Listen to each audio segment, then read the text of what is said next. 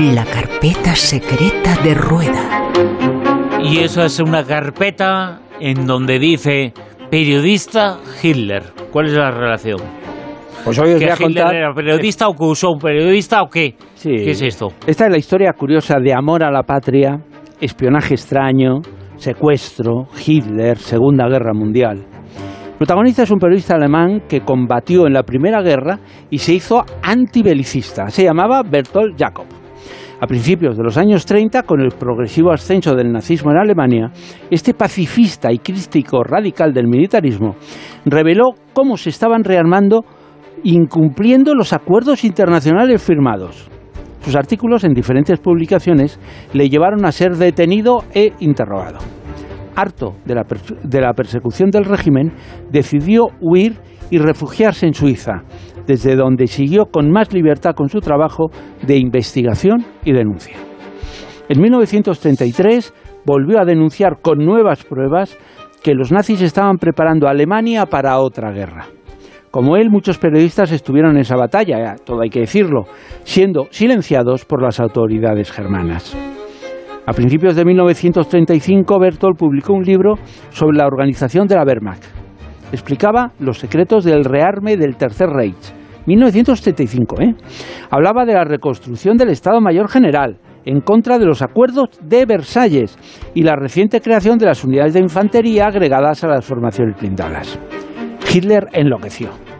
Habló con el coronel Nicolai, jefe del Servicio de Información Militar, por lo que consideraba una maniobra del espionaje extranjero que dejaba en evidencia el instrumento secreto de su futura potencia.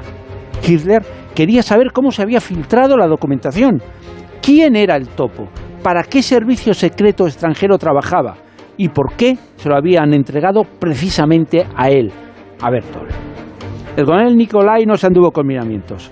Mandó a uno de sus mejores agentes de la Gestapo a Suiza, un tal Kassermann, quien se hizo amigo de Bertolt y un día lo drogó y se lo llevó en coche a Berlín. Sometido a interrogatorio, contó exactamente cómo se había enterado de la información. No había conspiraciones ni espías, sino un detenido trabajo de análisis de informaciones publicada en los diarios alemanes, notas de sociedad, anuncios de matrimonio y de incluso desfiles militares. Suiza descubrió el secuestro gracias a otros disidentes del nazismo alemán y exigió su inmediata devolución.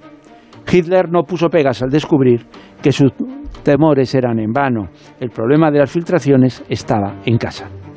Tras seis meses en la prisión de la Gestapo, Bertolt regresó a Suiza, desde donde fue deportado a Francia, donde siguió con su trabajo en contra de los nazis. Años después, en 1941, internado, fue, terminó internado junto a su mujer en un campo del sur de Francia. Se escapó a España, por suerte, y de allí a Portugal. Pero, para su desgracia, de nuevo fue apresado por la Gestapo y el pobre fue trasladado a una prisión de Berlín, en la que permaneció tres años. Murió en un hospital el 26 de febrero de 1944. Un periodista que nunca fue espía, pero que hizo mucho mejor su trabajo que la mayor parte de los servicios secretos occidentales. Un periodista, bueno, que hoy hemos recordado una historia muy desconocida, pero es que habrá tantas y tantas historias de este estilo.